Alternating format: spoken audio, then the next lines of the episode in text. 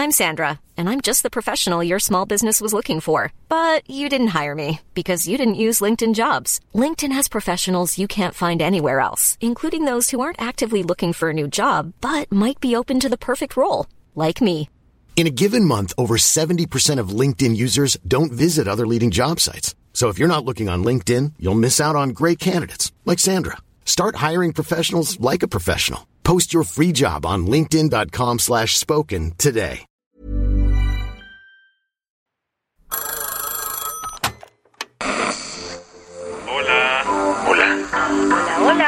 ¿Estás ahí?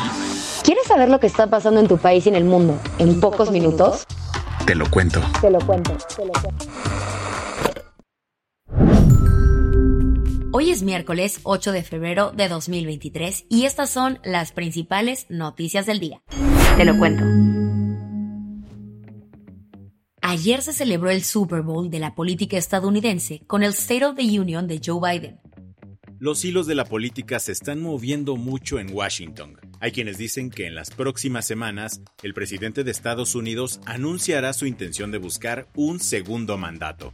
Para llegar con más fuerza a ese momento, Joe Biden intentó dar ayer un gran State of the Union. Así se le conoce al discurso anual que da el POTUS ante el Congreso para presumir sus logros de gobierno. ¿Y cómo le fue? Pues así lo recibieron al entrar a la Cámara de Representantes del Capitolio. Mr. Speaker, the President of the United States. En su discurso, el presidente habló sobre algunos logros de su administración, como aprobar la Inflation Reduction Act, que busca bajarle a la enorme inflación, o la Chips and Science Act, diseñada para incrementar la producción de semiconductores en Estados Unidos. En esta fiesta tampoco podían faltar los globitos, y así se refirió el presidente sobre los globos espías chinos. Estoy comprometido a trabajar con China en donde podamos avanzar intereses estadounidenses y beneficiar al mundo. Pero no se equivoquen, como lo aclaré la semana pasada, si China amenaza nuestra soberanía, actuaremos para proteger a nuestro país. Otro tema que Joe no dejó pasar fue el del acceso al aborto y le hizo una fuerte petición al Congreso. El Congreso debe restablecer el derecho que les fue arrebatado a las mujeres en Roe v. Wade. Debe proteger Roe v. Wade. No se equivoquen, si el Congreso aprueba una prohibición nacional del aborto, la voy a vetar. Así, Joe Biden cerró su segundo mensaje sobre el Estado de la Unión. Y pese a que los vientos políticos se antojan complicados, acabó su speech con un claro porque la gente de esta nación es fuerte, el Estado de la nación es fuerte. ¿Qué más hay? Ya van cerca de 8.000 personas muertas tras los terremotos que azotaron Turquía y Siria. Los equipos de rescate de todo el mundo comenzaron a llegar a Turquía y Siria para intentar encontrar vidas entre los escombros de los más de 5.000 edificios que colapsaron tras los terremotos. Afortunadamente algunos de esos esfuerzos han dado resultados, como el caso de una recién nacida que fue encontrada bajo los escombros de su casa en la provincia de Alepo, Siria. La bebé fue rescatada aún con el cordón umbilical y se cree que su madre dio a luz tras el sismo, pero lamentablemente ni ella ni el resto de la familia lograron sobrevivir. Sin embargo, la bebé milagro fue llevada a un hospital cercano, donde uno de los doctores comentó que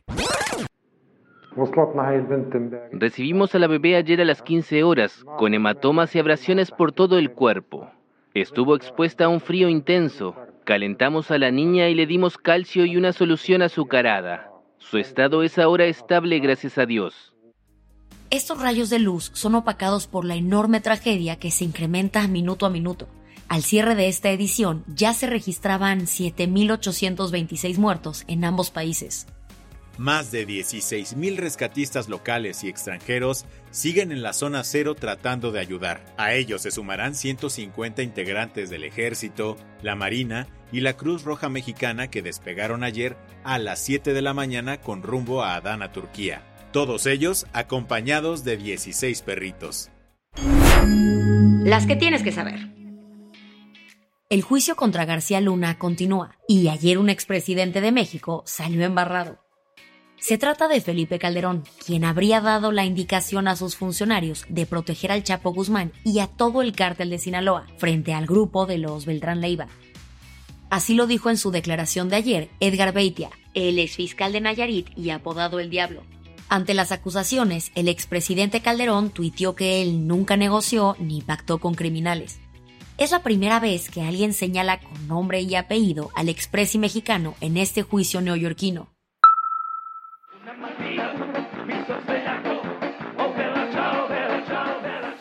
Si esta canción fuera francesa y se entonara en pleno 2023, más bien se escucharía así.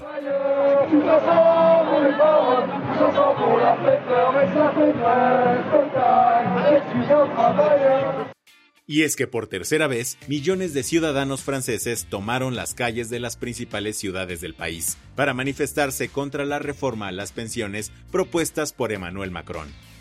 Entre los planes del presidente de la France está aumentar la edad mínima de jubilación de 62 a 64 años, la manifestación de ayer reunió a más de un millón de personas y como muchas de ellas trabajan en los trenes o autobuses, el sistema de transporte nacional fue un total caos. Dos supremacistas blancos neonazis fueron detenidos. Imagínate que estaban planeando cómo destruir por completo la ciudad de Baltimore. Con esas palabras lo dijeron, pero en realidad su plan era atacar a balazos cinco plantas eléctricas de la zona para dejar sin luz a toda la ciudad. Los detenidos son Brandon Russell, de 34 años, y Sarah Beth Klein Daniel, de 32. Russell ya estaba fichado por la policía por ser un líder neonazi y conoció en la cárcel a su compañera criminal, quien cumplía una pena por robo. Ahora podrían enfrentar hasta 20 años de cárcel. A partir de 2025 ya no podrás escuchar esta maravilla en la Filarmónica de Los Ángeles.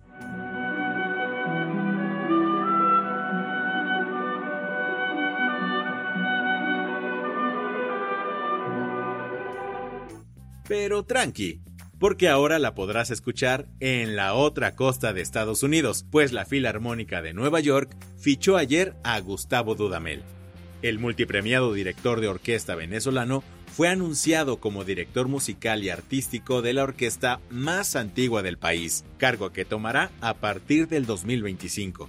Esto no le impedirá a Dudamel continuar con la Ópera de París, donde firmó en 2021 por seis temporadas.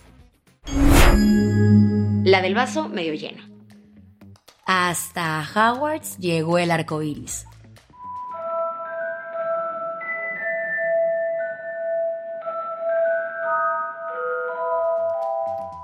Hogwarts Legacy, el nuevo videojuego de nuestros magos favoritos, se estrenará el viernes y parece que introducirá al primer personaje trans de toda la saga de Harry Potter.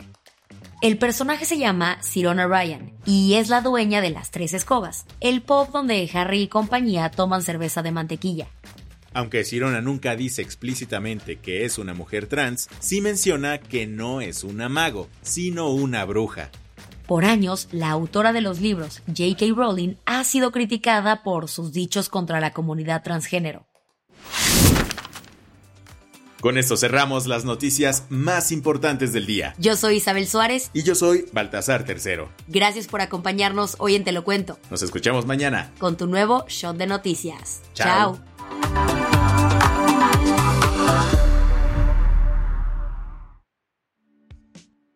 Este noticiero es una colaboración entre Te lo cuento y Dudas Media. El guion de este episodio estuvo a cargo de Aisha Al-Yanabi y Ana Ceseña. La dirección de contenido es de Sebastián Erdmenger. Francis Peña es la directora creativa y el diseño de sonido está a cargo de Alfredo Cruz. Si quieres estar al día, nos encuentras como arroba Te lo cuento en Instagram, TikTok, Snapchat y Twitter. Hey, folks, I'm Mark Marin from the WTF Podcast, and this episode is brought to you by Kleenex Ultra Soft Tissues your ally to help tackle your allergy symptoms this season. I love the change of seasons, but nobody loves pollen and all those other things floating in the air that make you sneeze during this nice weather. Kleenex Ultra Soft tissues are hypoallergenic and allergist approved. So fight back against watery eyes and runny noses without worrying about irritating your skin. For this allergy season, grab Kleenex and face allergies head on.